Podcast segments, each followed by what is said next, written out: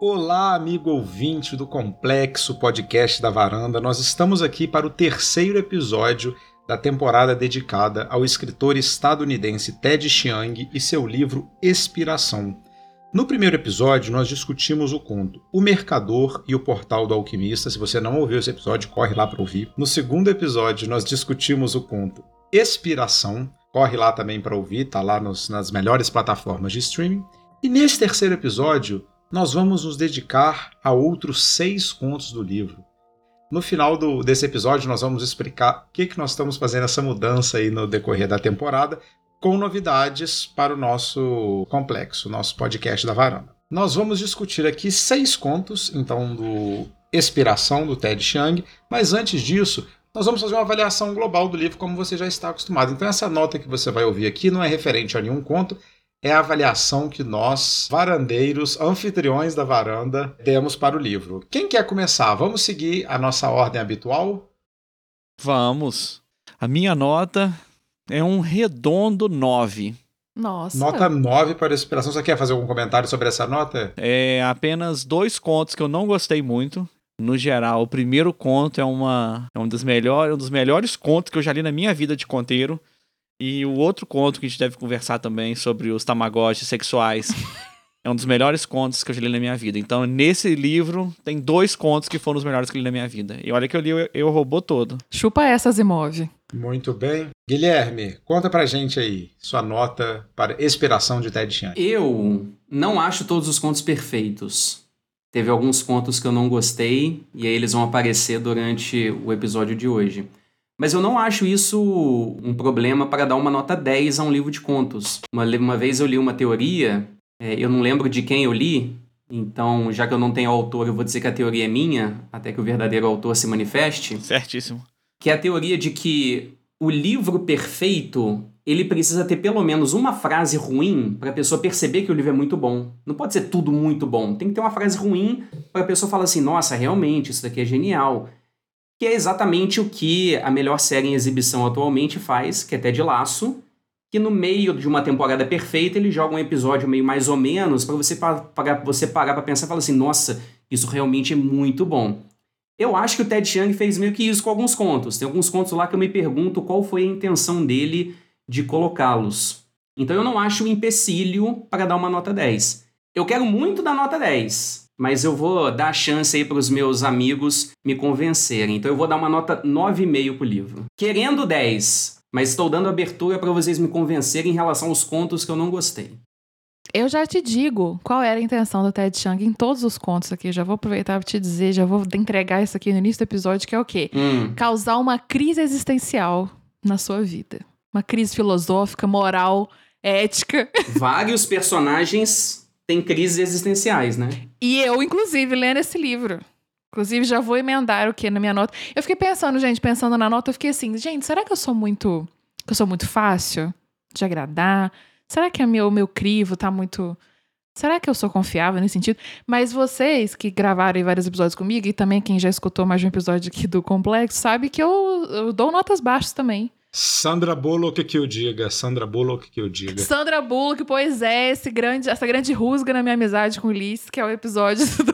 Como é que chama? Do Me Simpatia. E com a Sandra Bullock. E com a Sandra Bullock, que, certa, que nos escuta. Desculpa, Sandra. Sorry, Sandra. Mas minha nota pro Inspiração é 10. Sem sacanagem. Gente, não teve um conto que eu não gostei. Sério? Nenhum? Teve contos que eu. Juro, teve contos que eu, que eu gostei menos. Uhum. Mas não teve nenhum conto que eu não gostei. Bom. Nenhum conto que eu terminei e falei assim: ah, todos eles eu fiquei assim. O que, que, que esse arrombado fez comigo, cara? Agora eu vou ter que lidar com isso aqui na minha vida, na minha existência. Eu amei muito. Eu recomendaria esse, esse livro para absolutamente todas as pessoas que eu conheço. Então eu vou dar 10, tá bom? De coração, feliz e aberto. Eu, como já tô acostumado com a Laís roubando minhas coisas, descaradamente. É... Vou dar um 10 também. Olha. Mas um 10 do Ulisses tem um peso muito maior do que o meu 10. Eu tenho pra mim. Me- Meus alunos que eu digam também. Exatamente, exatamente. Mas eu achei esse livro, o- o- na minha categoria, né, gente, que 8 é bom, 9 é ótimo e 10 é excelente, esse livro para mim foi excelente no sentido de assim, eu acho ele impecável e eu acho que ele excedeu no sentido também assim qualquer expectativa que eu tinha de ler sobre esses temas. São temas que eu tô acostumado a ler porque eu gosto de ficção científica. Eu não achei nenhuma coisa assim, nossa, isso aqui é uma ideia que nunca ninguém teve, muito original. É, eu acho que esse não é uma questão do Ted Chiang, mas eu acho a maneira com que ele conta histórias com elementos da ficção científica, elementos clássicos, né, tempo, memória, é, livre-arbítrio, é realmente particular e me prende no sentido de que depois me solta, sabe? Eu fico assim, aquele conto vai me impregnando e depois quando acaba o conto eu fico cheio daquilo na cabeça. Então, Isso, esse é. livro realmente me contaminou, assim, ele me, ele me engravidou, ele me impregnou, assim, eu fiquei cheio de coisas depois da leitura dele. Então, tá aí esse 10, Shang, um abraço, um abraço para todo mundo aí, pro pessoal. 10 pro seu livro. O título desse episódio, depois dessa fala do Liz, vai ser Estou grávida de Ted Chiang e quero ter meu filho no Brasil. Você que tá ouvindo o episódio já sabe disso, mas eu estou comunicando a todos vocês. E um comentário. Temos aqui um livro cuja média entre os varandeiros foi de 9,6. Ou seja, tirando obras clássicas como Matrix, Viagem de Chihiro, estamos falando de talvez a única unanimidade deste podcast. É verdade. Será uma inspiração um clássico nascendo aí? Com certeza. Quem Com sabe? certeza. Eu acho, já nasceu aclamado, já Agora eu nasceu posso fazer, aclamado. falar uma opinião sobre o livro em todo, rapidamente? Claro. Pode. Não, vamos seguir pro próximo item. Muito obrigado, Guilherme. Tadinho. Diga, é. Dica, Deco. Todos nós queremos ouvir. Quando eu peguei o livro, eu falei, é um livro que as pessoas que não gostam de ficção científica, dessa viajação toda, não vão gostar, mas é um livro que trata de o assunto de ficção, mas ele coloca temas muito humanos, muito reais. Então, não tem como você ler esse livro, acho que não importa o seu gosto literário. Você vai ler uma boa história igual aí que essa menina falou, o nome dela é Laís. Eu ia falar Lilis. o que a Laís falou. Você consegue jogar jogar pra vida e bate. Sim. Bate forte o tambor. Bate muito. E eu quero fazer um comentário também. Não pode. Ah, Inspirado pelo Deco. Pode sim. E eu acho que eu vou comentar isso em todos os contos aqui. Esse é um livro que mexeu comigo no ponto de vista da empatia, diferente dos outros. Porque, assim, literatura já é muito fácil você ter empatia no sentido de que você vê como que outro personagem pensa. Mas tem uma outra parcela da empatia que é você se colocar naquelas situações. Quando eu leio, por exemplo, Jane Austen, eu não fico me pensando, nossa, se eu fosse uma pessoa naquela época, eu aceitaria esse pedido. Eu não penso isso, entendeu? Tá perdendo, tá perdendo. Nos livros do Ted Chiang, em todos os contos, eu não simplesmente ali me colocava na pele dos personagens, como eu tentava me transportar para aquele contexto e eu ficava pensando, nossa, se eu vivesse nesse contexto, o que, que seria? Então esse livro mexeu com uma parte da empatia que, sinceramente, não era algo que eu fazia muito ao ler outros livros, outros contos. Guilherme acabando de nos contar que é um psicopata, assim, ao vivo no podcast, mas tudo bem.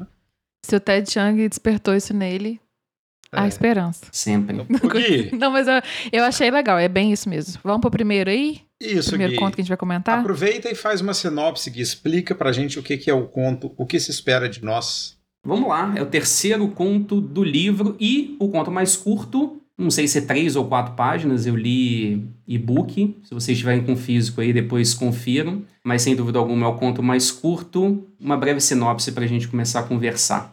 Um dispositivo eletrônico chamado de preditor faz inúmeras pessoas pararem de comer, passando seus dias em uma completa letargia após verem demolidas todas as suas ideias sobre livre-arbítrio. O preditor ele tem um botão e um display de cor verde e na teoria ele é aceso sempre que a pessoa aperta o botão.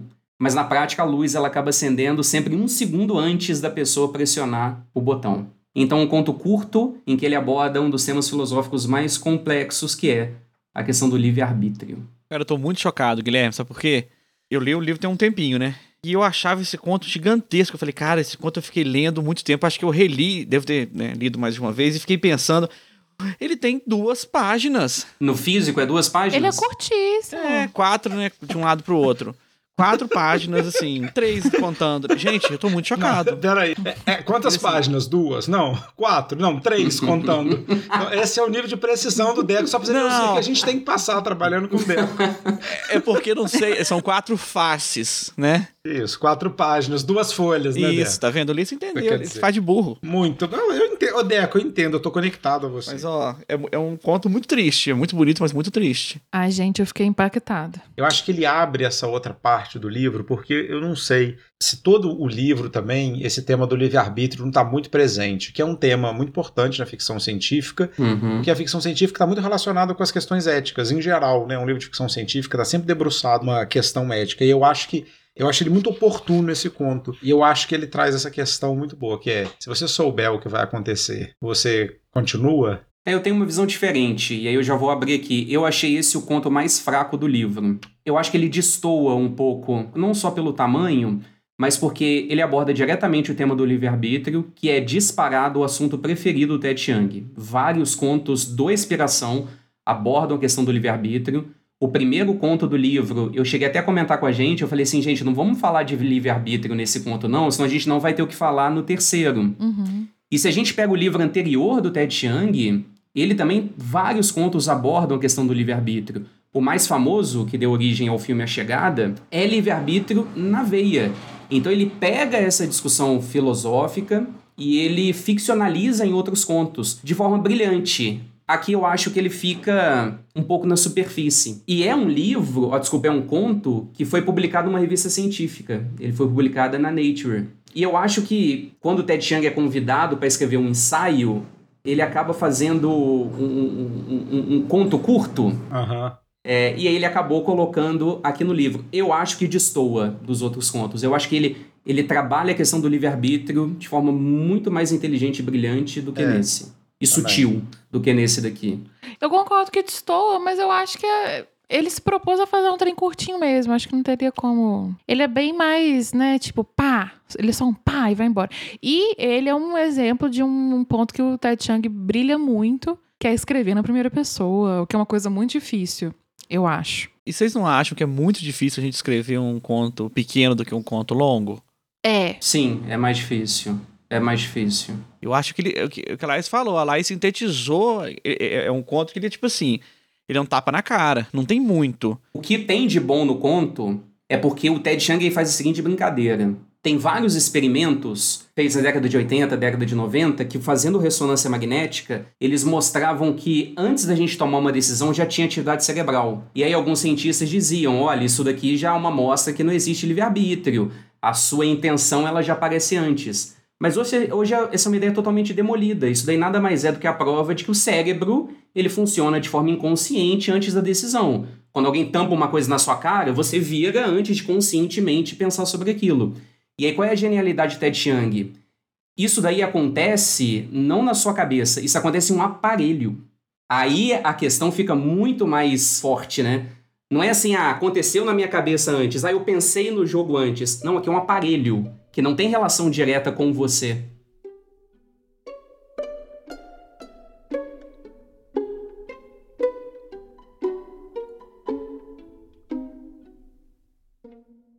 Agora, se você está com seu livro em mãos, você vai ver que nós vamos pular o conto 4 e o conto 5. E tem uma ótima explicação para isso no final desse episódio. Então você vai até o final do episódio, você vai saber, pulamos o conto 4 e o conto 5. e nós vamos para o conto de número 6, que é A Verdade dos Fatos, a Verdade dos Sentimentos. É a história da humanidade focada em algumas pessoas, especificamente um pai e uma filha, mas de inventa-se um aparelho que começa a registrar tudo que as pessoas é, veem, ouvem, né? ou seja, é uma memória que vai sendo armazenada. Então é um dispositivo que é implantado nas pessoas que ele vai acumulando é, as memórias. Se você já viu o episódio de Black Mirror, tem um episódio muito semelhante, onde eles filmam né, na sua retina tudo que você viu. E Primeira temporada, episódio 3. Marcou, marcou, Guilherme. Eu acho que eu já até indiquei ele aqui no final de. Acho Já, que foi no final do, do, do episódio É. da Alice Munro. Isso. né, que a gente eu sugeri esse episódio. Mas isso vai gerando um problema para os personagens, que é um dos personagens que narra o conto vai ter uma preocupação de será que a gente tem uma memória artificial, ou seja, uma geração toda que conta com essa memória acessível, né, integralmente, você já pode lembrar cada partezinha da sua do que você viveu. Isso não seria um comprometimento das relações? Qual a relação disso com a verdade? Ou seja, qual a importância de esquecer as coisas e de lembrar as coisas e como a gente acessa tanto o que a gente lembra quanto como a gente não acessa aquilo que a gente esquece. Então, é uma discussão do conto sobre memória. E já vou contar aqui um dos nuclinhos do conto, tá, gente? Que é um pai, né, assim, tem uma, um grande ressentimento com uma filha, porque em algum momento eles têm uma discussão e ela diz para ele coisas como: Ah, foi por causa de você que minha mãe foi embora, isso é tudo culpa sua, vamos embora dessa casa.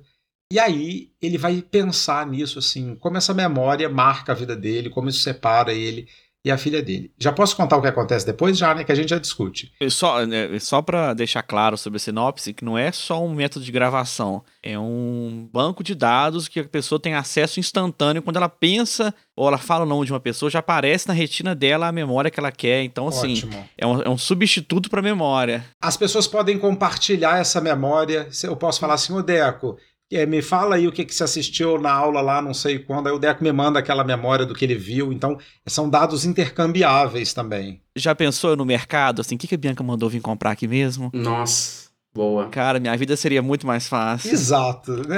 Enfim, eles apontam várias utilidades né, desse que, que melhora a performance dos seres humanos em várias coisas. Mas o que acontece? Esse cara, um dia, incomodado com esse sentimento, ele não tem esse dispositivo ele então pede amigos e não sei o que, etc., para fazer, para ajudar ele com memórias dele, né, com coisas que ele viveu. Ele começa a ver que um monte de coisa que ele lembrava não era bem daquele jeito. E aí ele vai ter uma conversa com a filha, ele consegue uma memória da filha, não sei, não lembro como é que é. E aí ele vê que naquela conversa, né, fatídica na vida deles, quem tinha dito as coisas horríveis, que a sua mãe foi embora por causa de você, isso aqui tá tudo assim por sua causa, foi ele e não a filha. E aí ele vai ter uma conversa com a filha, uma conversa muito bacana, mas é isso. Ele fala da, do engano da memória, né? De que esse aparelho corrigiria esse engano da memória. O que, que vocês acharam desse conto, amigos? Primeira coisa, duas coisas que eu quero dizer. Um, é, botou Black Mirror pra mamar esse conto. Sim. Assim, simplesmente pisou, né? Eu sei que não é uma competição. Sempre é uma competição. Mas o Ted Chiang venceu. Mas o Ted, exatamente. Ted de Chiang, lavada. mal, sem saber, sem prometer, hitou. Hitou foi o número um em todas as paradas. Segunda coisa, eu achei maravilhoso, não sei se foi proposital, o Guilherme colocar o Ulisses pra dar esses nobres, porque eu lembrei muito do Ulisses lendo esse conto. Porque além dessa questão do pai, tem também a questão da, do povo tive, né? Que é um povo, e a questão do, do missionário tá ensinando um dos meninos a, a escrever. E, gente, e aí tem, envolve contação de histórias, por isso lembrei do Ulisses também. Envolve palavras, envolve línguas. E aí eu fico, linguagem, né? E aí, por favor, leiam quase a última um também, inclusive. E também me lembrou outro livro do Ulisses, que é o Dom. Mas enfim, eu fiquei assim. Eu adorei esse narrador, que é o pai, né? Assim, coitado. Eu digo coitado, mas eu fico assim, é um cara que teve coragem, eu acho. Eu achei que ele é um cara muito justo, um cara honesto, assim, no fim das contas. E ele fez várias reflexões. Eu li isso no Kindle e, gente, o, o conto inteiro ele está, assim, ressaltado frases pequenininhas, parágrafos inteiros. também, tá tudo rabiscado. Porque assim, e, e é uma coisa que eu gosto muito e prezo muito, até foi objeto de estudo meu na época do mestrado, que é a memória. Como que a gente lida com a memória, como a gente fala da memória, como a memória, enfim. Então isso é uma coisa que me fascina muito. Então eu fiquei enlouquecida com esse conto. Achei muito maravilhoso. E eu gostei principalmente dessa parte do povo tive. E dessa discussão de, da, da oralidade e do, da, da escrita. Uhum. Inclusive, me lembrou uma pesquisadora aqui da Universidade Federal, aqui da nossa cidade, que a Universidade Federal de Fora, que é a Fernanda Tomás, que ela estuda, ela estuda e ensina também a disciplina de História da África. E uma vez, uma, uma, uma conversa que eu tive com ela para uma matéria, etc., ela contou que sobre essa questão, a tradição oral africana, né? Não, não, não sei se é comum a todos os povos do continente, mas como isso é muito forte em vários, é, em vários povos né, africanos. E como tem essa discussão sobre como, não sei se injusta é a palavra, mas como é injusto considerar que tradições orais e que histórias que estão, né, assim, têm raízes na oralidade são menos importantes ou menos sérias porque elas não têm um registro gráfico, um registro na escrita. E como que isso é passado de geração em geração. de Enfim, muito interessante, uma coisa muito legal. E aí eu lendo nesse conto também lembrei disso. Eu amei tudo nesse conto. Eu simplesmente queria tatuar esse conto aqui, fechar minhas costas tatuando esse conto. Olá lá. Ah. Eu fracassei em falar essa parte no, no- na Do sinopse Tive, do povo né? Tive, né? Que essa discussão.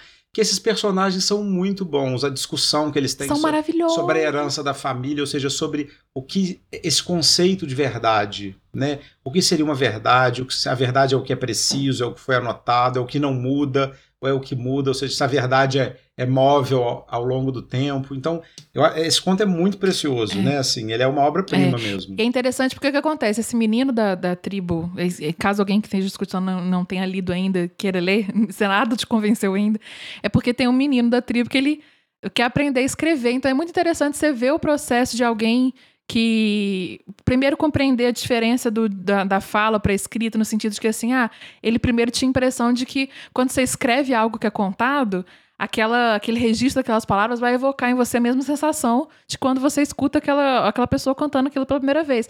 Aí ele descobre que não, pô, essas palavras aqui não carregam né, a mesma. Eu não estou vendo fulano contar, não, não é tão interessante, mas ao mesmo tempo é um registro que eu vou poder guardar para mim. Enfim, gente. Porque são coisas que são óbvias. E quando ele descobre as palavras. Nossa, pelo amor de Deus. É, aquilo é muito lindo que ele descobre assim. Ele fala, o cara que ensina ele a escrever fala, ah, cada, cada espaço que tem aqui, né, é para mudar de palavra. Ele fala assim, mas a gente não é. faz isso. A gente fala as palavras todas juntas. E ele começa a pensar de que isso tudo uhum. que a gente uhum. fala, cada uma coisa é uma palavra. Então é, é, é um é cada passo que esse menino dá é uma descoberta que assim Ai, coisa é que a gente bom. não pensa sobre a nossa língua às vezes, né? Que é dado Exatamente. por, por assim, claro que é assim, né? Aprendi assim, então é muito legal. E um, um outro ponto que mostra a genialidade do Ted Chiang, igual a Laís falou, ele humilha Black Mirror. Eu quando vi esse episódio que o Ulisses comentou, explodiu a minha cabeça. Esse daqui deixou os miolos espalhados pela sala. Transcendeu, transcendeu. E só um parênteses, quem achou a chegada muito bom, e eu gostei, acho uma ótima adaptação, mas o conto é infinitamente melhor. Então o Ted Chiang nos contos dele, ele demonstra uma genialidade abundante. E aí a forma como ele estrutura esse conto, que são duas linhas narrativas paralelas, né? Uma do jornalista com a, a, a filha e essa segunda do, dos povos Tive com o missionário inglês. E nesse conto, na minha opinião, o Ted Chiang ele tenta abordar a seguinte pergunta: como que se dá a nossa relação com a tecnologia? Como que a nossa relação com a tecnologia muda a nossa forma de pensar? E aí no conto que ele é mais de ficção científica, ó, oh, desculpa, na linha paralela que tem uma ficção científica mais latente, né, onde eu tenho um aparelho no qual a pessoa consegue instantaneamente ter acesso à memória, ele mostra o impacto disso na nossa forma de pensar e nas relações. E aí no primeiro momento, o leitor pode ficar assim, pô, mas a outra linha narrativa é, é histórica, é, são os povos tive com missionário inglês aprendendo a escrita. O que, que isso tem a ver com ficção científica? Tem tudo porque a linguagem escrita, ela é uma tecnologia também. Também é uma forma de tecnologia que tem impacto na nossa forma de pensar. E nesse paralelismo que ele faz com as duas histórias, quando chega no final e você percebe, são duas tecnologias uhum. que ele está uhum. abordando, você fica assim, uau, é a única coisa que você tem que falar no final desse conto. Uau. Na minha opinião, é o segundo melhor do livro. Obra-prima, segundo melhor. Qual que é o primeiro? É, eu vou perguntar para todo mundo no final do episódio. Aqui, ah, então tá, então tá, então tá. Olha só, e isso que o Gui falou é muito bom, porque é, tem um momento ali que a gente se pergunta, acho que ele induz a gente um pouco a isso, ele faz várias perguntas pra gente que é assim, como é que será que eu pensaria se eu não escrevesse? Como é que será que eu organizaria a minha cabeça Nossa, se eu não fosse alfabetizado? Então a gente vê que é uma tecnologia mudando a nossa maneira uhum. de enxergar o mundo, de ver as coisas, né? É muito legal. E tem uma Sim. coisa, né, gente? Eu acho que eu já comentei isso aqui em alguns momentos, né? Essa questão do esquecimento, né, pra gente que trabalha, né, com, com a clínica, com a psicanálise, ela é super importante. Um, tem um texto que eu convido vocês a lerem, porque ele é um texto muito curto e muito acessível. Ele, ele é antes da interpretação dos sonhos do Freud. Ele é um texto assim, antes do, do, do, do dito nascimento da psicanálise, né? Que ele é de 1899, eu acho. E eu, ele fala sobre as lembranças encobridoras que são essas lembranças que a gente coloca é, justamente no lugar daquilo onde não tem nada, onde a coisa está meio nebulosa, ou seja, tem um afeto muito importante ali, a gente tem um sentimento muito forte, mas a memória daquilo não pôde ser registrada, ou porque ela era traumática, ou porque. E justamente nesse lugar que é muito importante, que ele é cheio de sentimentos, a gente vai lá e taca uma lembrança que é construída né? Ela não é uma lembrança fidedigna. E as pessoas se surpreendem muito quando elas descobrem que algumas das memórias mais importantes da vida delas foram elas que construíram, né? E de que isso não faz essa memória menos verdadeira, porque ela constitui aquela pessoa, né? E ele trabalha isso um pouco aqui, não é porque uma coisa não é precisa, né, não é exata, que ela não seja verdadeira.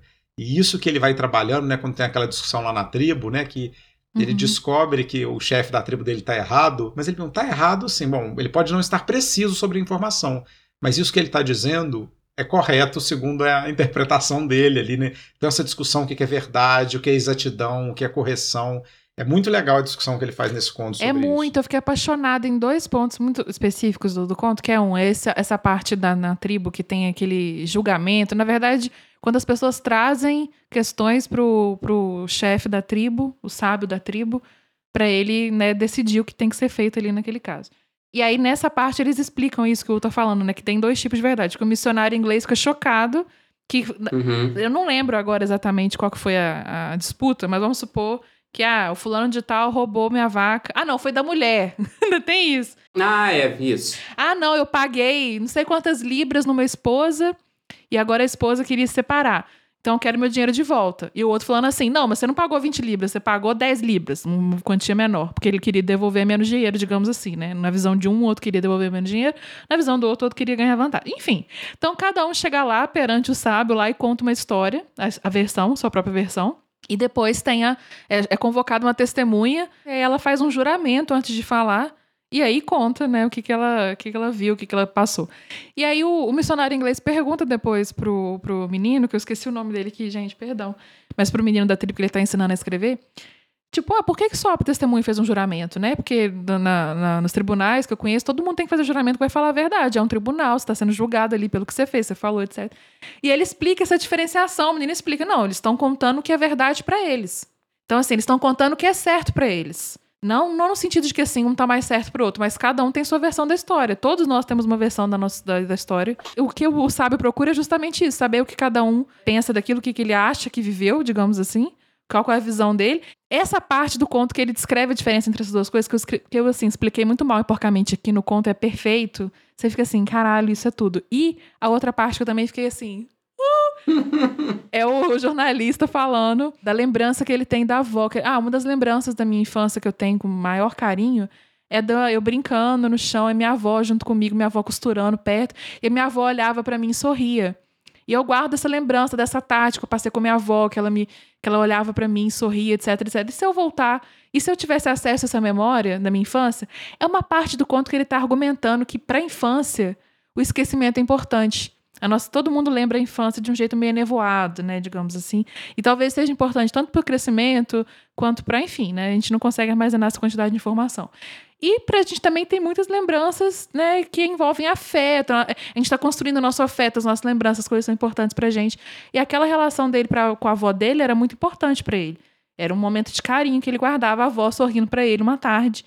E ele fala: se eu tivesse acesso a essa memória com o arcabouço de que eu sou hoje, eu sou um adulto hoje, se eu sabendo diferenciar atualmente, por exemplo, um sorriso de cansaço, um sorriso de amor ou de afeto, ou um sorriso tipo assim, ah, tá bom, para de me encher o saco, de um sorriso de afeto, se eu revisitasse essa memória e visse que a minha avó, na verdade, está sorrindo para mim de um jeito que não é afeto, ou de um jeito que assim, ah, tá bom, meu filho, dá licença. Ou se foi só um sorriso no meio da tarde, né? Que ela não ficava sorrindo pra mim. Ela deu um sorriso lá uma hora, né? Não precisa nem ter um significado, ela só sorriu uma hora ali. Tava no, tava no TikTok, aí riu. E pra mim, e pra ele foi aquele grande significado. E, gente, essa parte também é tão maravilhosa, porque ele faz reflexões muito boas.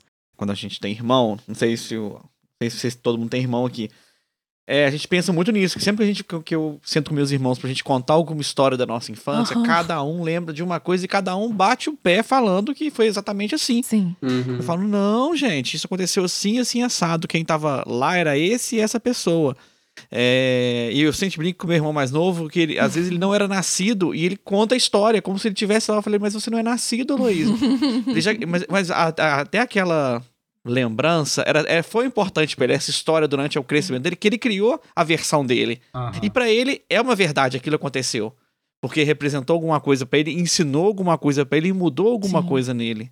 E Deco, eu- e essas coisas não acontecem só com a infância, não acontece assim com o que aconteceu ontem. Você falou isso. né? Ele fala sobre essas brigas de casal que a gente tem. Não, você falou que era pra. Não, não falei isso, eu falei isso.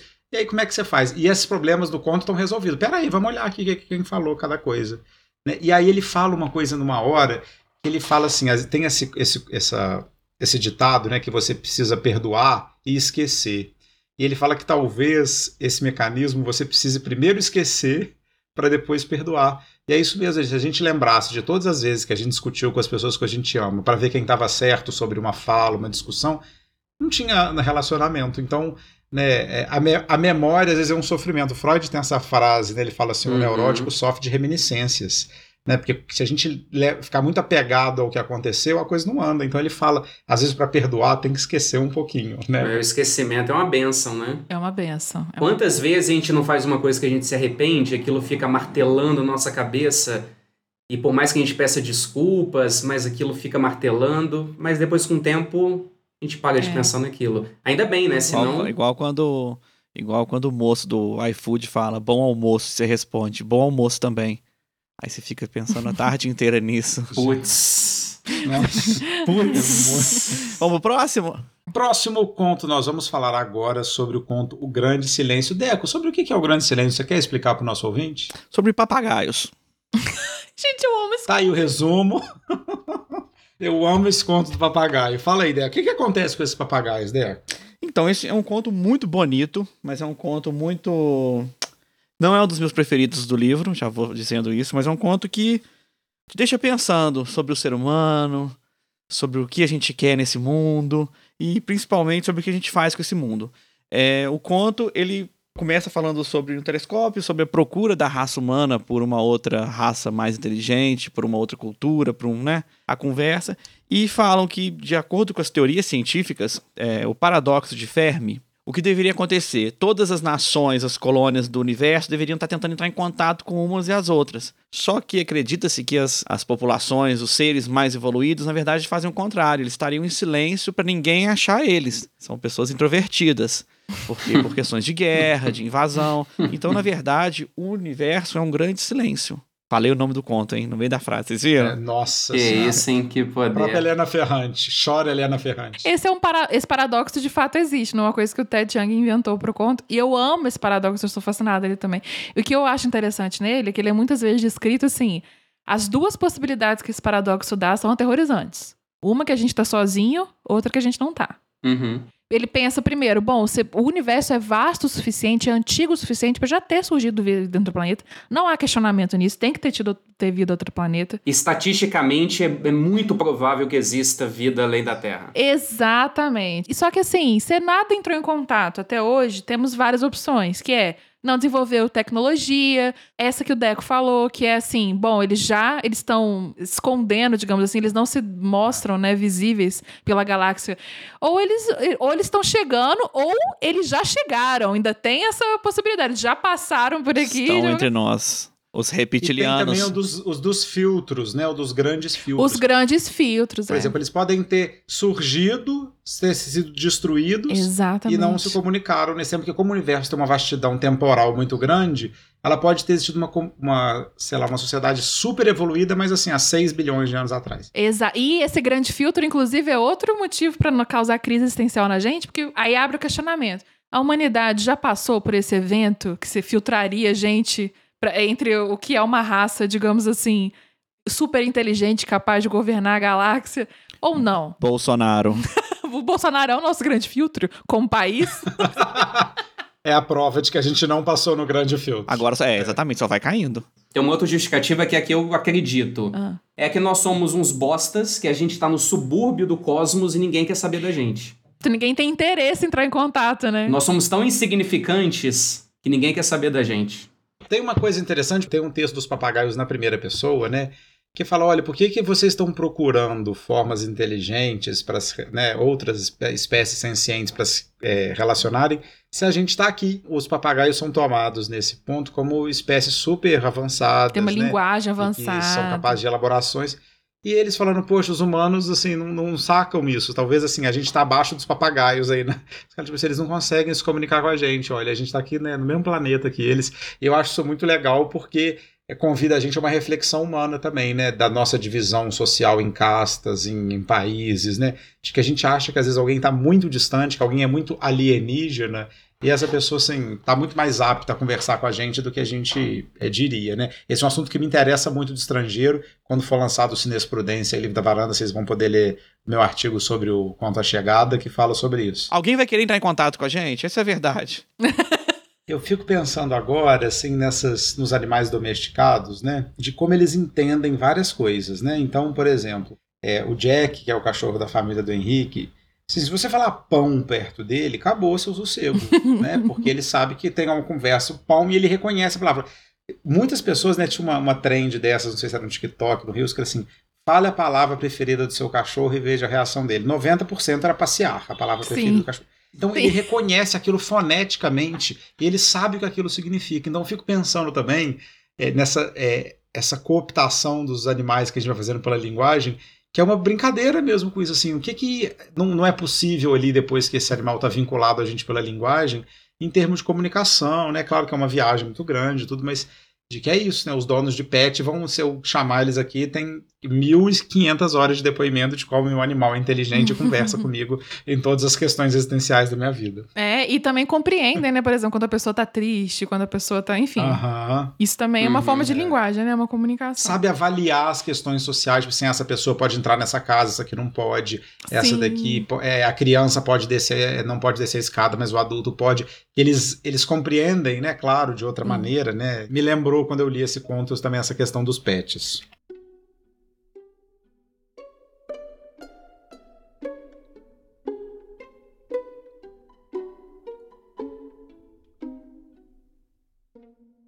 Laís, o que você teria para nos dizer sobre o próximo conto que debateremos, que é o conto Onfalo?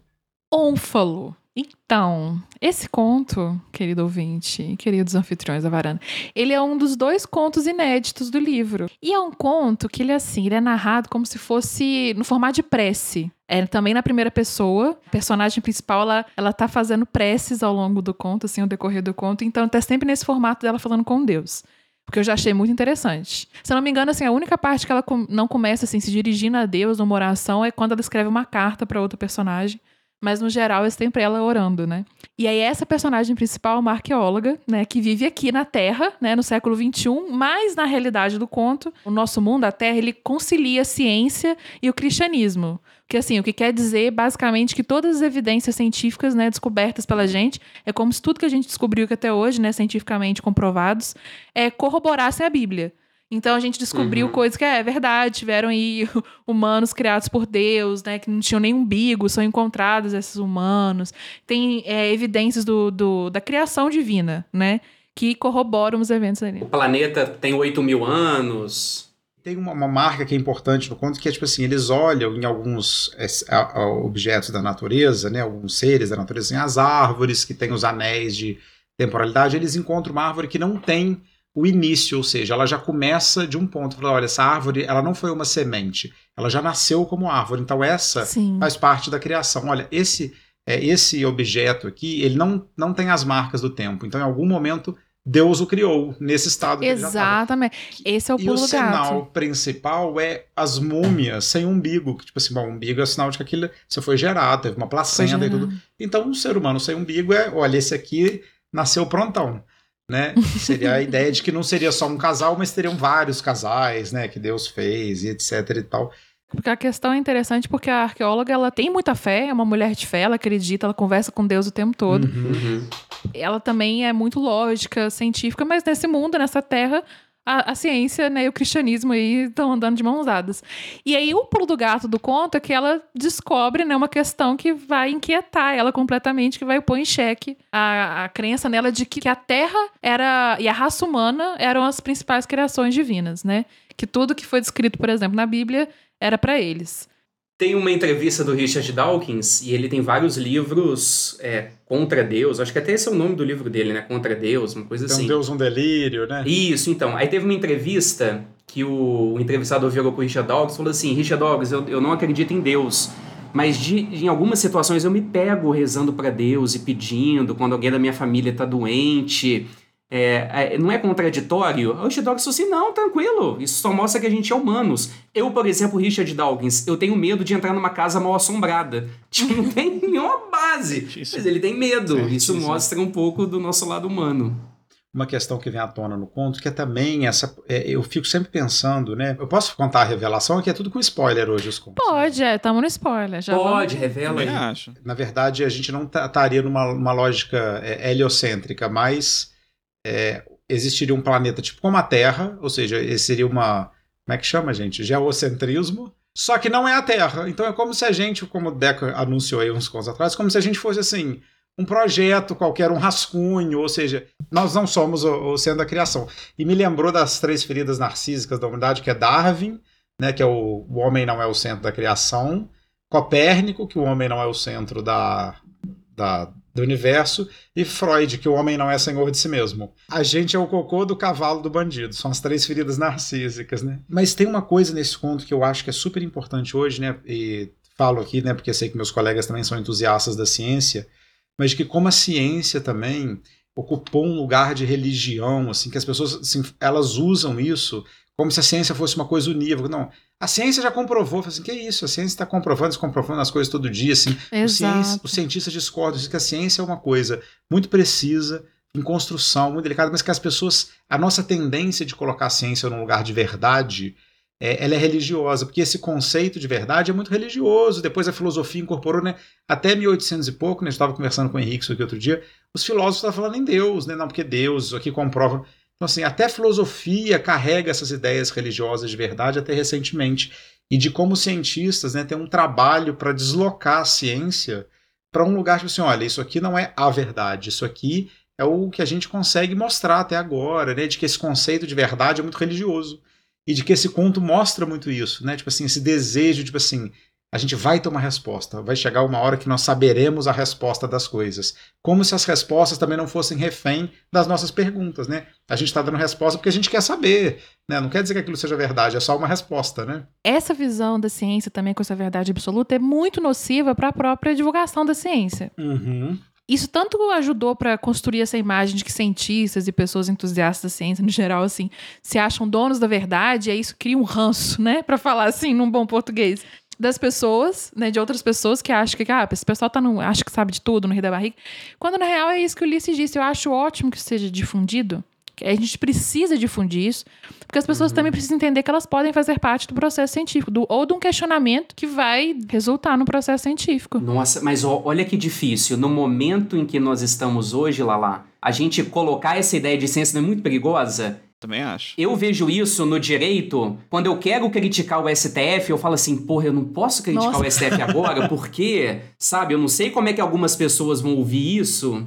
Não é um pouquinho com a ciência também? Eu acho. Eu acho que nesse caso aqui da ciência, eu acho que é engrandecedor. Porque se a pessoa compreender o processo científico, ela vai entender que ela também pode ajudar a, a construí-lo e que questionamento não é ruim. Vamos supor, uma coisa que muita gente fala, principalmente negacionista, é que ah, a teoria de Darwin é só uma teoria. Ninguém comprovou essa teoria. Ah, então por que, que o pessoal se acha o dono da verdade? O que a gente precisa difundir, na minha opinião, é o seguinte: por que, que chama de teoria? Para uma, uma teoria científica ou para um resultado científico ser considerado, né, assim, uma verdade, digamos assim, para ele ser difundido, para ele ser ensinado, como é o que a gente nós temos até aqui de mais verídico, ele apanha muito. Quando um cientista ele apres... Ou um cientista não, eu tô falando um cientista aqui, mas todas as descobertas científicas tem gente pra caralho atrás. Então não é nunca uma pessoa. Uhum. É uma coisa não em é alguém conjunto. deitado na cama que pensou um negócio e falou, gente, acho que é Exato, isso. Exato, né? é. Não é o Newton, um não é o coisa. É um conjunto de pessoas e demora anos e anos e anos e anos e anos. Então o que as pessoas têm que entender, por exemplo, a teoria da evolução é o que nós temos de melhor até agora. porque Ninguém refutou. Ninguém conseguiu refutar. A partir do momento que alguém consegue refutar, alguém amanhã pode falar assim: Darwin errou nisso. Uhum. Ok, e ok. Então você pode refutar, mas a ciência ela tem mecanismos para que, ó, então como você pode refutar? Você tem que achar evidência disso, essa evidência tem que passar por isso. Então a teoria da evolução é ótima até o momento, porque ninguém refutou, porque ela apanhou e não conseguiu. Na, aí, quando você questiona, você precisa sustentar. É o famoso sustenta o seu BO. Se a pessoa. Então, assim, ah, você está falando que a Terra, na verdade, é plana. Então, sustente o seu BO. Porque se você souber. Ah, não, a ciência permite questionamento, entendeu? Porque a gente fica falando assim, gente, a ciência não permite discussão. Não, ela permite questionamento. Mas se o que nós temos até agora. E aí, a gente tem que ter também a questão de autoridades confiáveis para falar nisso. E aí a gente está numa crise de autoridades confiáveis. Mas quando a gente tem pessoas qualificadas e elas são corroboradas, e aí que tá bonito da ciência, que ela não é sozinha, não vai ser um cientista, não vai ser o Atila. Não é o Atila que tá tirando do cu dele lá os negócios do coronavírus. Ele tá embasado por uma galera. Então não é qualquer Zé Bunda que pode sair aí do nada falando alguma coisa que você tem que questionar. Mas peraí, De onde ele tirou isso? E aí, essa literacia, esse ponto, esse conhecimento crítico, Exato. que eu acho que tinha que ser difundido. Tipo, a ciência não é absoluta. Mas por que, que a gente tem. A gente se baseia na ciência? Porque ela é o que de melhor temos até agora. Ela pode. Amanhã pode descobrir outra coisa. Mas por que, que a gente tem que dar valor ao que as pessoas estão falando agora? Porque ninguém refutou isso ainda. E se caiu coisas anteriormente, por exemplo, agora na pandemia que a gente. Ah, no início achava que só quem era recomendado, não sei se vocês lembram, que só quem tivesse infectado usasse máscara. Que os outros não precisariam usar. E aí, com o passar das semanas, tipo, não, gente, aqui, é melhor todo mundo usar máscara porque o vírus está pelo ar. Então, é uma construção coletiva. Mas a gente está no momento que teve uma construção coletiva olhos vistos para toda a humanidade. E aí nasce a desconfiança, ah, essa vacina chegou muito rápido. Só que aí a questão é a comunicação. Porque eu, beleza, eu falo aqui com vocês, eu falo pra quem tá escutando a gente, eu publico no site da FGTF, mas as pessoas precisam entender, por exemplo, que que a vacina tá onde tá, eu tô entrando aqui no ponto pra exemplificar, né? E a vacina tá onde tá porque tinha pesquisa prévia. O coronavírus não surgiu ontem, ele começou a afetar a gente ah, recentemente, nós humanos. Mas ele não surgiu ontem. Então, assim, as pessoas entenderem que é um processo conjunto e questionável, eu acho importante, entendeu? Para as pessoas valorizarem o que a gente Uhum. tem. De que o questionamento é o mecanismo da ciência, né? Exatamente. É o que é o question... é como ela funciona. Ela tem que apanhar, mas ela tem que apanhar de um jeito assim, coerente. Ela não pode vir um Zé Bunda e falar, então você sustenta o seu BO e fala aí por que, que você acha isso. Concordo plenamente com o que a Laís falou, vou passar a bola pro Ulisses, mas só, mesmo contando- concordando com a Laís, um contra-argumento a tudo isso. O problema é a pessoa que qualifica se um país é bom ou não pelo fato dele ter ou não ganhado uma Copa do Mundo, né não, Ulisses? É isso, gente. Eu- eu- o Guilherme está se reportando aqui a uma conversa que eu tive com uma pessoa que eu tava lá falando de país, país bom, país ruim, ciência, coronavírus. E aí a pessoa, né, em algum momento da discussão, fala: olha, os Estados Unidos pode ser um país muito bom e etc e tal, mas assim, nunca ganhou uma Copa do Mundo, né? Então, assim. e aquilo, assim, é um deslocamento da gente ver, porque isso as pessoas não sabem o que é ciência também, né? Elas não Exato, sabem. esse é o desafio. Tem um livro, gente, que eu gosto muito. Ele não é um livro fácil de ler, foi indicado por um amigo Cícero sobre epistemologia da ciência, que chama O que é a ciência final. Ele fala sobre um mecanismo super importante, que é o que ela estava explicando, que é o falsificacionismo, que é a gente acha em algum momento que assim, que o grande, às vezes um momento que foi importante na ciência, é o grande pulo da ciência, não é quando a gente começou a observar as coisas e fazer teorias. É quando a gente começou a fazer teorias e tentar prová-las erradas.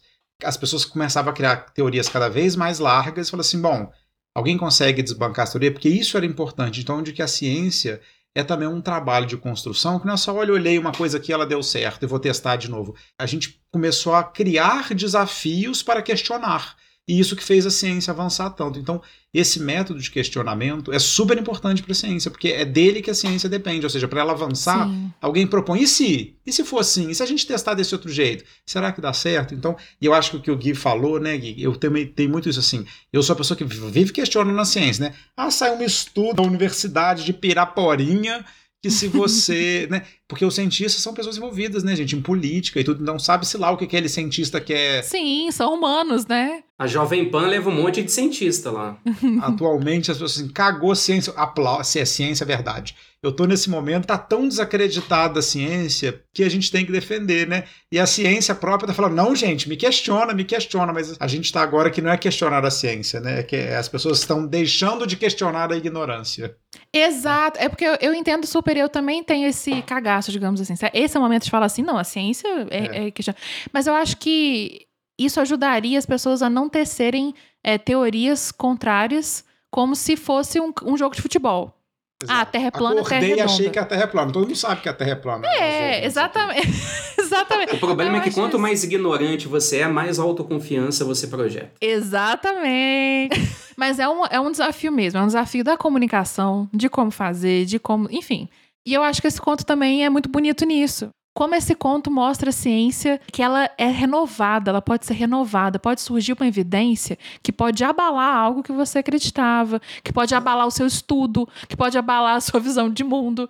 Mas está no seu papel olhar para aquilo e entender aquilo ali a partir daquele ponto e, e tentar refutar. E que ela é um saber humano. Exatamente. Né, Lala? E que ela é um saber humano, que, como todos os outros saberes humanos, ela foi produzida pela gente. Então ela está também limitada pela nossa construção. E assim, a gente tem que. A gente depende dos outros, né? E do, do nosso caminho. Então tá deixando bem claro, tá, gente? Todo mundo toma vacina. Tome vacina. Isso, isso, exatamente. Senão o povo vai achar que a gente é bolsominion. E saibam que e saibam que estão questionando a ciência a todo minuto. Então, se al- algo chegou, se um produto já foi aprovado para estar aqui sendo aplicado em você, na sua vozinha, no seu papagaio, é porque já muita gente bateu e resistiu.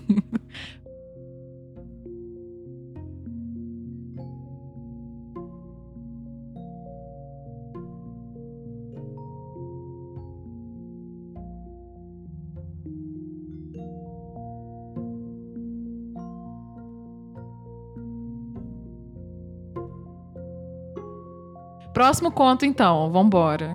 Se eu não me engano, o segundo conto mais extenso do livro. E nele, graças à mecânica quântica, a humanidade ela conseguiu descobrir não só as diferentes realidades paralelas, mas também a possibilidade de conhecer diversas linhas temporais. Meu Deus. E aí, com isso, uma pessoa consegue conhecer o seu destino caso ela tivesse tomado uma decisão diferente daquela que ele tomou. O resultado, Laís, crise existencial, como sempre nos contos de Ted Chiang. Exatamente. Esse conto, gente, é meu pior pesadelo. Se eu tivesse que descrever o meu inferno, seria isso aí. Que é assim, ah, você poderia se comunicar com outras versões suas pra ver desde assim, ah, e se eu tivesse ficado com fulano, como é que a minha vida ia estar? Ah, e se eu tiver... E aí você também fica humilhado pela, pelo seu eu lá do outro mundo, que cresceu igual você, mas ele teve uma viradinha que agora ele é super, tem um sucesso super estrondoso assim, e você tá aí, seu merda. Ah, não, pelo amor de Deus. Quem usaria o prisma? Quem usaria o prisma aqui? Eu, eu usaria o Prisma. Sem dúvida. Usaria? Claro. Não tem uma relação? Vocês acham que tem uma relação com a Explica, explica o que é o prisma. Ah, o prisma é o aparelho pelo qual a pessoa consegue ter acesso a outra linha temporal e ela consegue conversar com ela própria, exatamente. É, vocês conseguem pe- perceber uma relação? Não é conseguem, não tô querendo dizer que isso realmente existe, foi uma relação que eu fiz. Entre o prisma e a possibilidade de você conhecer uma outra linha temporal e a questão do esquecimento, que é aquele aparelho que dá aquele acesso imediato à memória, não, não é algo muito parecido? Eu tenho um acesso imediato à memória e a possibilidade de conhecer uma outra realidade paralela? Não são formas, talvez, de esquecimento que a gente está eliminando? É, Eu acho que talvez elas sejam mais ligadas, Gui, pela questão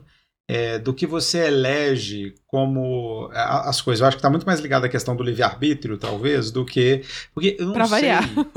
É, É. Eu não sei, porque tem, tem uma questão muito principal desse conto, que é o que é a problematização lá da. Como é que ela chama, gente? Da. Na, da Nath. Da Nath, da Nath. É, que é isso, a ideia né, é, ideal ou moral, coloquem de de que existiria uma escolha certa. Que a gente é incutido, né, inculcado dessa ideia desde criança. Tipo assim, tem uma decisão correta nessa situação. Uhum. Existe o melhor caminho a seguir. E isso é só né, uma ideia, né? E eu acho que isso que atormenta as pessoas, assim, existe em cada momento da minha vida a coisa certa a fazer que me tornaria uma pessoa melhor ou mais bem-sucedida. E é isso que atormenta as pessoas. né? Sim. Uli, só um parênteses, os videogames fazem isso, né? Você tem várias linhas temporais nos videogames Uhum. e a pessoa quer saber qual é o melhor final do jogo. Uhum, Super, tem um jogo que chama Life is Strange, que é, É. todo baseado nisso. Não só ele, mas é um, um dos mais famosos aí desse gênero. Que assim, toda, toda decisão sua influencia ali na linha temporal do jogo. E você depois pode voltar, retomar e jogar de outro jeito e, e desembocar em outra situação. Mas todos os finais são ruins, tá, gente?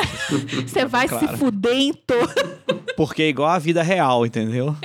Que é um dos pontos trabalhados nesse conto, quando ele mostra a história da Dana e da Vanessa, que é a colega lá de. Eu acho Ai, muito é. interessante, eu não sei o que vocês entenderam disso também, porque tem vários plots, tá, gente? É como em muitos contos do Ted, tem várias linhas narrativas com personagens diferentes, mas uma delas Sim. mostra uma moça e ela toma uma decisão quando ela é adolescente, junto com a amiga dela, com relação a elas serem descobertas com drogas. E a decisão dela, né, na, na linha do tempo que ela vive, leva a colega dela, né, tipo assim, a depois de se envolver com drogas e assim, a vida da colega dela vira uma tragédia porque ela fala que as drogas são da colega dela. Mas depois ela tem a chance de ver outras linhas do tempo e ela vê que numa outra linha do tempo ela falou que a droga não era da amiga, era dela e a colega se fudeu do mesmo jeito. E aí numa outra, nenhuma das duas contou e a colega se fudeu do mesmo jeito. Na outra as duas assumiram o erro e a colega se fudeu do mesmo jeito. E isso dá um certo alívio nela, como se aquilo fosse um destino, né? Olha, não tinha jeito. Aquela menina não foi aquela decisão, foi um conjunto de decisões. Não fui eu que fudi com a vida dela. Exatamente, né? Uhum. Aquilo ali, né, a colega dela ia fuder a vida independente daquele dia ou não. Mas eu queria perguntar uma coisa pra vocês sobre esse final, porque Não sei se você, que vocês entenderam, tem um spoilerzão aqui, tá, gente? Então. é, quem manda o prisma pra Dana é a Nath, né? Eu entendi isso também. Uhum. Uhum. E aí eu fico pensando, será que a Nath fez isso assim, olha, Mira, em todas as linhas do tempo, a Vinícius se fuder, fica calma, chega de culpa aí. Ou é um presente no sentido, eu só mandei pra ela as linhas do tempo onde isso ia acontecer. Se é um presente mesmo, libera dessa culpa. Eu acho que é os dois. Porque eu acho que a Dana fez um bem danado pra Nath na, na- na conversa que ela teve sobre as questões das atitudes.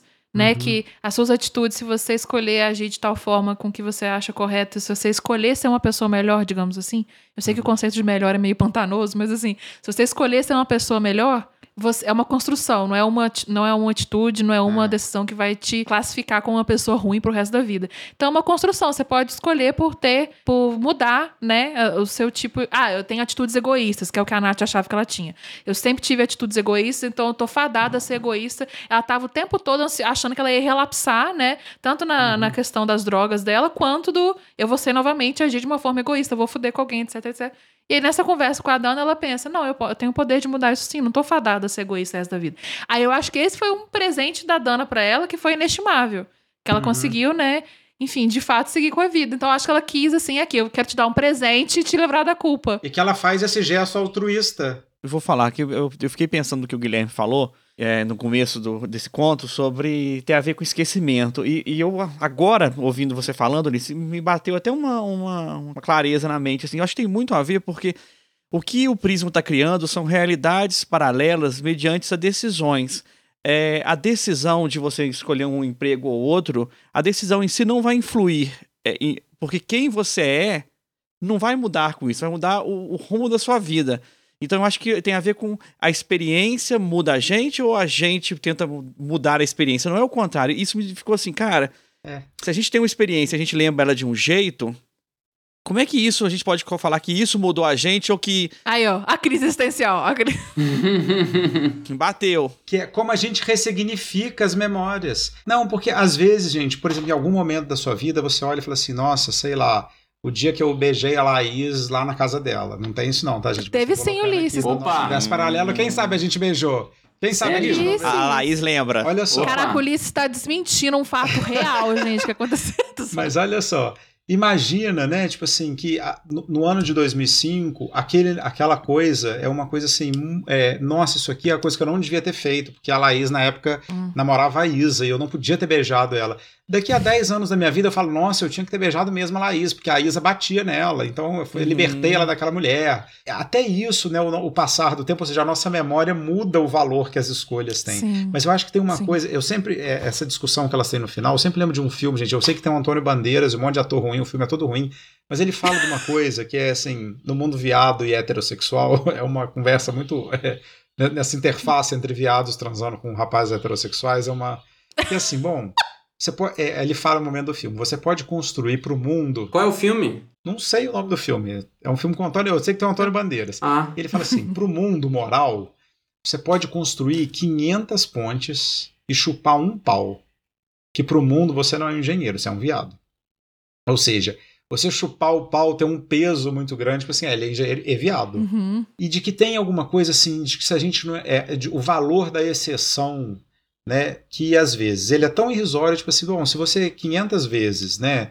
É, sei lá, comeu biscoito com manteiga e uma vez comeu biscoito com requeijão, não é o biscoito com requeijão que talvez te defina, seja o biscoito com manteiga. Mas, né, se você 500 vezes é, decidiu não matar uma pessoa e uma vez decidiu matar uma pessoa, talvez tenha um peso muito grande, porque esse de decidir matar, ele é muito importante. Então, é, esse peso da escolha na vida, se uma escolha pequena tem um, grande impacto, se uma escolha grande. O que, que faz de uma escolha tão importante, né? Tipo, por exemplo, se uma, uma borboleta bater mesmo asa, isso muda o mundo. Se você decidiu uma coisa muito grave, é, essa coisa é mesmo grave, ou às vezes uma decisão simples tem um peso muito grande. Mas eu acho que o Sim. que ela fala, o que a Laís estava falando do outro conto, né? De que assim, sustentar o seu BO. Quem é a pessoa que pode escolher né? E fala assim, eu escolhi isso e é isso aí que Uhum. vai ser. Foda-se os outros prismas, Uhum. né? Se eles estão bem, se eles estão mal, a minha escolha é essa. Eu acho que essa é uma das nossas questões existenciais, né? As pessoas às vezes falam assim, eu uhum. vou ou não vou? Faço ou não faço? Como é que isso vai ser daqui a 10 anos? E essa carreira vai ser melhor? Será que se eu terminar meu namoro agora não vai ser pior? Será que se eu começar a viajar muito, será que se eu gastar meu dinheiro com isso é a melhor decisão? Então, esse fantasma da melhor decisão, eu acho que ele ronda o conto inteiro, né? É, e ronda a nossa vida, né, gente? Todo mundo tem aí. Pensa, pensa agora. Nós, nós Não, não quatro pensa não. Cada- Pelo amor de Deus. Tá. Cada um tem um grande problema hoje na vida, porque a vida ela é nada mais do que boletos e problemas, né? Mas você pensa que às vezes é, a gente tá com essa coisa na cabeça assim, ah, eu tenho, se esse problema não existisse, eu seria feliz. Você não seria feliz. Porque você teria um outro problema na sua cabeça, uma outra coisa, porque é, é- é a vida, é a interpretação de, do que você faz é, entre um problema e outro. E eu acho que é o, o que esse conto exemplifica bem. Se, ah, se o André do. do... O André não, o Deco, né? O Deco do É, me perguntar, ele tava me perguntando quem é André. é. Se o Deco do passado escolheu um. Ah, eu, eu não sei se eu aceito esse emprego ou outro, mas eu seria mais feliz nesse. Não. Isso não tem a ver com a sua decisão, tem a ver como você encarou o resto da sua vida. Eu acho que é muito mais isso do que decisões, porque na, na vida não existe decisão certa e errada. A gente tem essa, igual o Ulisses falou antes, esse conceito, mas o mundo eles são tons de cinza. O emprego vai ser ótimo para uma coisa, vai ser ruim para outro. Se você está infeliz no seu trabalho hoje, você vai achar problemas no seu próximo emprego. Se você, se seu casamento não tá bom hoje, não que você não deva terminar, tá, Ulisses, igual você me falou.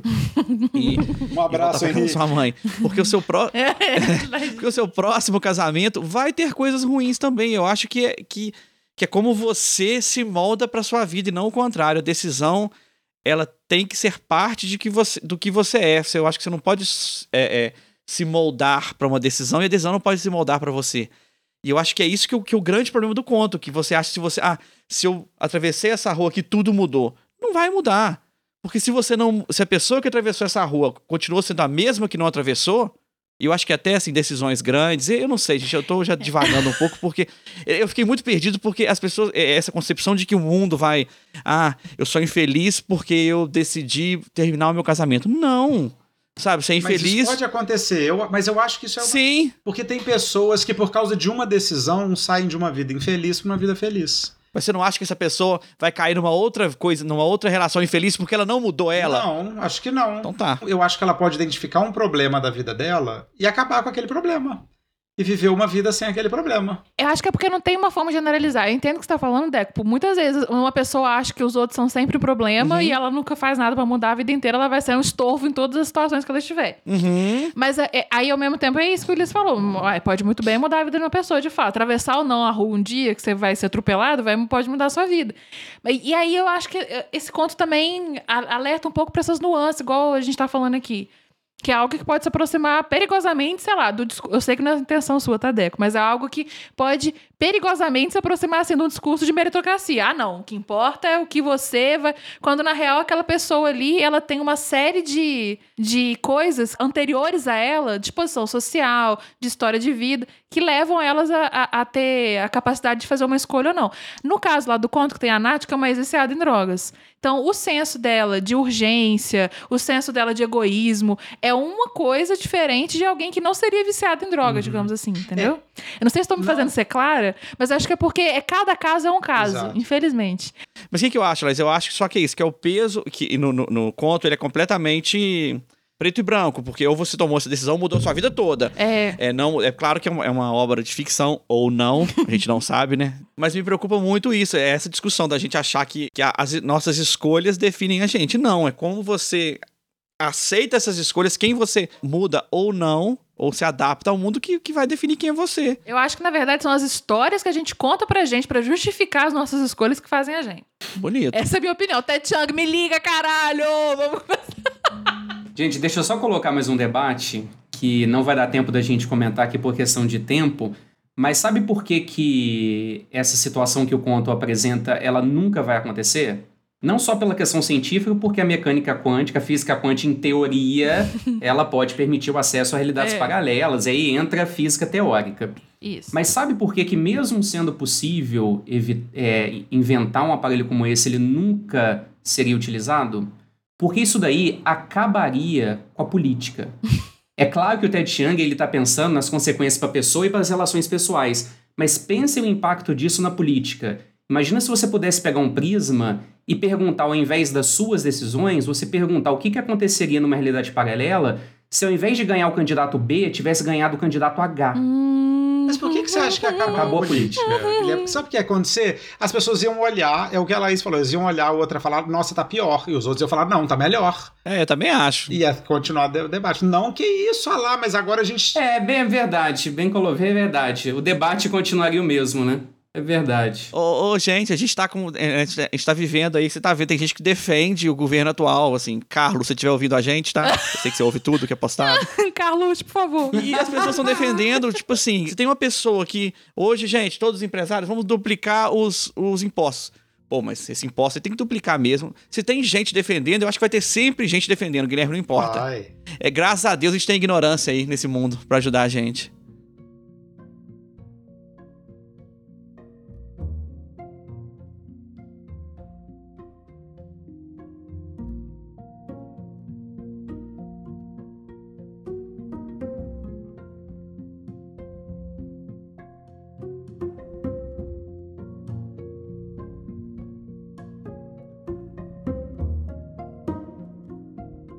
Querido ouvinte, então agora nós chegando no final desse conto, porque nós vamos anunciar o que vai acontecer na próxima temporada. Por que, que a gente encurtou a temporada aqui de O Ted Chiang? A nossa próxima temporada vai se chamar Pais e Filhos. A gente vai discutir um pouco com convidados, com lançamento de livro, a relação entre pais e filhos, uma das mais exploradas na história da humanidade, e o complexo não vai ficar de fora, a gente vai trabalhar.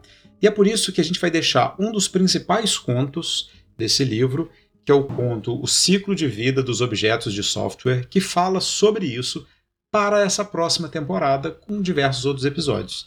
E para já dar uma palhinha do que, que vai ser essa discussão sobre pais e filhos, a gente vai comentar um dos contos, que é sobre a babá. É, como é que chama, gente? A babá. A babá, A babá automática. automática patenteada de. Daisy. E a gente vai falar desse conto, que é um continho pequenininho, para a gente já dar o gostinho para vocês da próxima temporada do Complexo, que vai falar sobre pais e filhos, com esse monte de coisa, convidados, lançamento de livro, na próxima temporada do Complexo.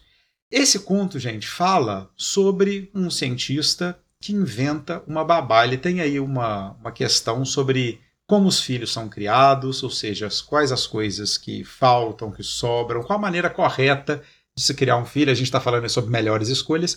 Ele resolve criar uma babá. Essa babá é um grande fracasso porque é uma babá mecânica. Em algum momento tem um acidente, ela remessa um neném muito longe aquela babá sai de circulação. E o conto é uma, uma como eu digo, uma investigação histórica né, de alguém no futuro, que essa babá é inventada lá em 1900 e pouco, por que, que essa babá deu errado, e as tentativas né, de se fazer uma babá, e tem um questionamento no conto assim, bom, é, qual que é a questão? É dar carinho demais, dar carinho de menos? Existe uma resposta padrão que você dê aos filhos para que aquele comportamento seja estimulado ou inibido? Então, são perguntas que ele começa a germinar ali sobre o que faz né, uma criança, o que interfere no desenvolvimento de uma criança para que ela se comporte de um jeito ou de outro. Amigos, comentem esse conto aí. Esse conto apresenta a questão da relação dos humanos com as máquinas. Nós temos vários, várias histórias que mostram como que é o desenvolvimento ou a criação de uma criança por animais, né? Tarzan, Mowgli, é tudo isso, não é? Uhum. Agora, existe alguma obra da literatura ou do cinema que mostre como, como, como, como seria a criação de uma criança por máquinas? Alguma história já tratou esse tema? Detroit, só o jogo. No Eu Robô, ó, no Eu Robô não, no o Asimov, o Asimov, ele tem um conto que chama acho que o Robbie, que é o nome da babá eletrônica de uma menina, e ela assim, ela não é criada só pelo, ela mora numa casa, mas assim, a principal cuidadora dela é essa babá Uhum. eletrônica, chama Robbie. É, é um conto do Asimov. Não, não é do Asimov, não, a gente desculpa, é naquela coletânea organizada pelo Asimov, Histórias de Robôs. E aí mostra que tipo assim, os pais veem que a menina tá muito vinculada à babá, né, eletrônica, então, assim, a vida dela é toda ligada, ou seja, o, afeto dela, a pessoa dela na vida é aquela. E eles resolvem devolver a, a babá eletrônica para a fábrica, e aí eles mostram o impacto disso na vida da menina, Uhum. assim, o que que dela vinha do relacionamento com aquela máquina e que o dela era humano, enfim, é, uma- é um conto muito legal. Ele chama Robbie, eu vou até olhar aqui pra gente, para confirmar mesmo. Legal, legal. Eu desconheço, É. Gui, eu não tô lembrando de nada agora. O Deco lembrou do É, Detroit. Mas é né, uma Deco? babá que cuida do menino. Ah, o Detroit é assim? É. Tem um dos, uma das histórias, é uma babá, ele robô, que cuida de uma menina e o pai, se eu não me engano, o pai é um alcoólatra, então a robô ela ainda tem que... Mas ela não é criada só pelo Ah. robô, né? Tipo assim, ela convive, Convive com outros com seres humanos. Eu não sei se o Gui tá querendo dizer, Ah, tipo assim, não, ah, é. só conviveu com o robô até tal idade. É, eu tava pensando. Tipo, o Tarzan científico. Qual seria o impacto, né, de não ter uma interface humana? É, exatamente. Isso. Qual seria o impacto? Na ausência de humanos. Tem o, o Mother, do Netflix, Mother. que a menina ela é criada... É, aquele, aquela menina famosa que eu acho que, é que luta boxe, qual que é o nome dela, que quebra o pescoço? Hilary Swank? Eu acho que ela é o robô. Aí ela cria uma, uma menina dentro de um negócio fechado e o mundo acabou. Mas é, é essa relação de mãe e filho. E, e sempre tem uma coisa, uma coisa meio errada. Porque, gente, a gente- você como pai, você às vezes você mente. Você é um ser humano, você não é perfeito. E quando você vê um robô mentindo, você fala, mas ele não é programado pra isso, mas ele é programado pra ser um parente, um, um parente, um, um pai, uma mãe. E faz parte. E hoje, assim, eu, eu tenho filha e, e sei como é, que é, como é que funciona a criação de uma criança. Cara, não existe uma regra. Não, se você falar assim, eu vou programar um algoritmo para educar uma criança. Cara, cada criança responde de um jeito a uma coisa. É claro que existem. Unanimidades. assim. É claro, você, você a, gente sempre fala de, de irmãos que são criados pela- pelos mesmos pais, são crianças diferentes.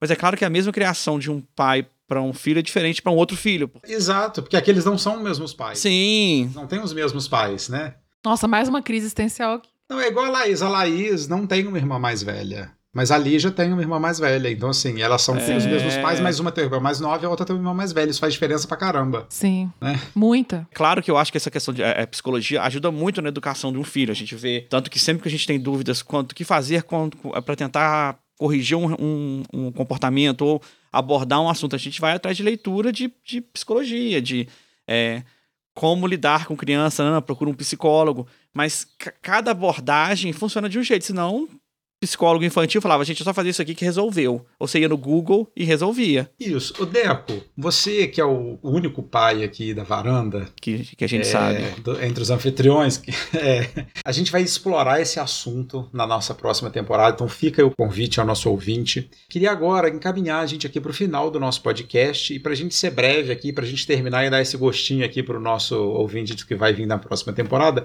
Mas queria só que a gente fizesse duas coisas. A gente não precisa justificar, tá? A gente só precisa apontar. Eu Hum. queria que cada um falasse qual o seu conto preferido e depois a gente desse a nossa, revisse a nossa nota aí do livro do Ted Chiang. Vou mudar aqui a ordem, que vou deixar o Guilherme por último, porque eu já sei qual é o conto preferido dele, então vou deixar o Guilherme por último aqui. É, Laís, você quer falar pra gente qual o seu conto preferido do livro e a sua nota pro livro geral, se você reviu a sua nota 10 aí? Ô, gente, já adianto que eu não revi minha nota. Eu fico triste, porque eu acho que uma das intenções da gente dar nota é dar uma revida, né? Uma revi- revida é ótima. Agora foi um neologismo interessante, mas foi dar uma revivida nela no, no final pra, né, mudar, baixar, aumentar, mas eu vou manter o 10. Se eu pudesse, eu dava 11. Porque, gente, a gente tá encerrando aqui, porque por questão de tempo. A gente poderia falar mil anos aqui desse livro, várias questões, várias coisas. O meu, o meu conto preferido do livro é difícil escolher também, mas eu acho, até pela conversa que eu tive com vocês, eu me, eu me senti mais. Falei, meu Deus, eu fiquei mais emocionado de lembrar desse conto, que foi o A Verdade dos Fatos, A Verdade dos Sentimentos. Eu acho que esse é meu conto preferido nesse livro. E o menos preferido foi justamente esse último, que é o da babá automática. Eu acho que foi o que eu menos fiquei. Eu achei interessante, me entreteu, né? Mas eu Uhum. fiquei assim, ok, beleza. Eu gostei, mas eu gostei mais de outros. Eu também. Entendeu? É isso. Não desgostei, mas eu gostei mais de outros. É isso, meu veredito. Eu vou aproveitar aqui a deixa da Laís, vou falar que eu vou manter meu 10 mesmo. Se pudesse, dava 11, vou copiar a Laís de novo aqui. Pode, pode. né? E o meu conto preferido é O Mercador e o Portal do Alquimista, que é um conto que a gente dedicou um Tudo. episódio inteiro a ele, é o primeiro conto da nossa, do meu primeiro episódio da nossa temporada. Ele é o meu conto favorito, porque ele é um pouquinho de ficção científica, um pouquinho de As Mil e Uma Noites. Contador de histórias de aqui ficou muito feliz de ler aquele conto. Deco, Sem dúvida nenhuma, O Mercador e o Portal do Alquimista é o melhor conto. Ele, eu acho que ele é um, um conto que até hoje eu paro e penso, eu tento contar para as pessoas da minha maneira confusa, porque ele é muito maravilhoso. e o pior, eu acho que eu vou no Grande Silêncio. Mentira! Não por ele ser um conto ruim, porque eu achei ele, eu achei só que os outros contos melhores. Tadinho dos papagaios. você vai rever sua nota, Deco? Não, 9 tá uma, eu dei 9 ou 9.5? Redondo 9. Deu 9. Ah, se você tá em dúvida, talvez seja 9.5. É. né? É, então vai, então vamos sapecar.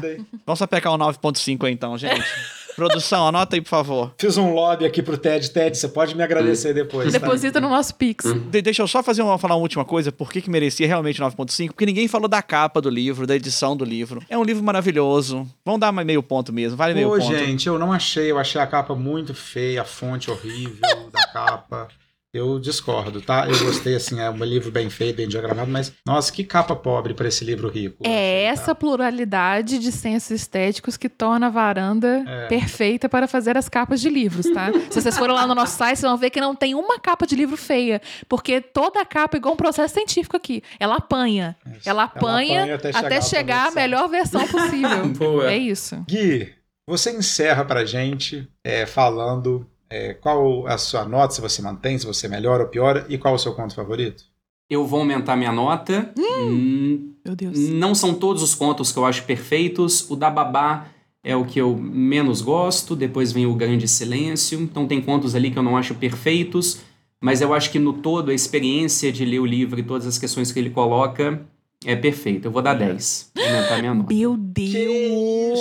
Eu, Nossa, se fosse o Ted Chiang. Pegava, a- abria o- a aba do Chrome dele, clicava no, no site da Gol e vinha viajar pro Brasil pra conhecer a gente, de tanto que a gente é fã dele. Ted, a gente tá vacinado! Vem conhecer a gente! Come to Brasil! Come to Brasil! Vem não, vem não, vem não. Vem não. Gente, eu falei uma, uma fake Ai, news, eu menti. Eu criei Ah. uma realidade paralela, tá? O livro não chama Mother. Mother é aquele filme insuportável com a Jennifer Lawrence, que eu não entendi nada. Não é exportável, eu vou defender o filme Moda. Fala sobre pais e filhos e criação em religião e ciência. Também.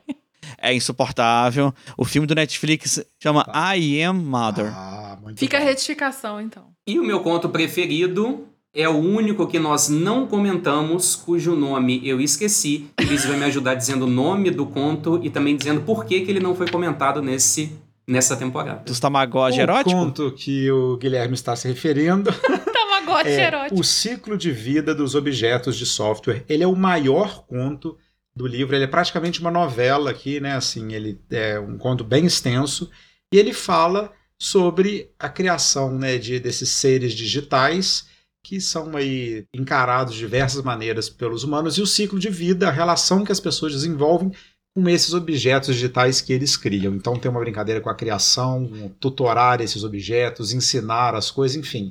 E é por isso que a gente guardou ele para a temporada de Pais e Filhos, onde a gente vai fazer uma temporada bem diferente, bem legal para vocês. Espero que vocês gostem. Nós vamos encerrar o nosso episódio de hoje. Você está esperando assim, cadê as dicas do pessoal? As dicas do pessoal não vão faltar. O Deco vai dar a primeira dica dele. Eu não vou recomendar o filme, porque não é um filme maravilhoso. É um filme legal pra você assistir mexendo no celular. Eu vou indicar, já que a gente tá falando sobre outras civilizações, estamos falando sobre outros mundos, sobre universos, viagens no tempo, vou indicar um jogo. Metroid Dread. A nova aventura de Samus. É um jogo maravilhoso, saiu pro Nintendo Switch, eu acabei de zerá-lo. Hum. Estou assim, apaixonado, já estou lendo, procurando fanfics pra ler sobre o mundo de Metroid. Gente, por favor, joguem. E se você, ah, mas eu não tenho Nintendo Switch, eu sou contra a pirataria, mas ele roda no computador.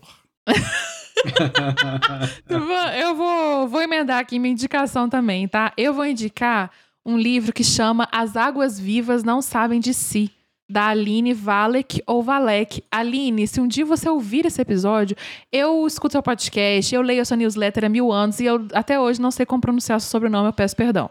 Mas esse livro, gente, até me lembra um pouco o Ted Chiang, porque ele, ele também tem ficção científica, mistura com suspense. Vou até pegar aqui no site da editora para não me enganar, porque já tem um tempinho que eu li esse livro. A autora mergulha nos dramas vividos pela protagonista, que faz parte de uma equipe liderada por um cientista obcecado pela ideia de encontrar inteligência no fundo do oceano, tá? Só vou deixar aqui essa, essa breve sinopse para vocês se interessarem pelo livro.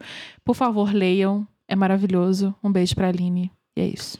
A minha recomendação é um livro recém-publicado pela Companhia das Letras, do maior divulgador científico da física, que é o Brian Greene. Ele acabou de lançar o livro novo chamado Até o Fim do Tempo: Mente, Matéria e Nossa Busca por Sentido no Universo em Evolução. Então, quem gostou dos debates físicos que o livro Ted Chiang apresenta e quiser aprofundar, é uma ótima porta de entrada. Ele vai falar de entropia, vai falar sobre livre-arbítrio, tudo do ponto de vista da física e que tem uma capa maravilhosa. Péssima capa que o Guilherme tá mostrando, vocês não estão vendo, mas a capa é feia, tá, gente? É, eu vou indicar, por fim, um filme que tem a ver com o Ted Chiang, ou seja, com o nosso episódio de hoje, e com o nosso tema do próximo, da próxima temporada, que é Pais e Filhos. É um filme da diretora Julia Ducournau. Ela venceu a Palma de Ouro esse ano, 2021, no Festival de Cannes com esse filme, e ele se chama Titane, e é um filme que trata um pouco dessa relação entre o que é humano e o que não é humano, a relação entre pais e filhos, ou seja, quais são as relações de poder e de amor entre as pessoas. É um filme muito estranho e muito interessante, como os nossos né, episódios desta e da próxima temporada. Perfeito. Então, um beijo, amores, para vocês e para quem está nos escutando. Beijos para todos. Sigam as redes da varanda, hein? Tá tudo aqui no post. Adeus. Tchau, tchau.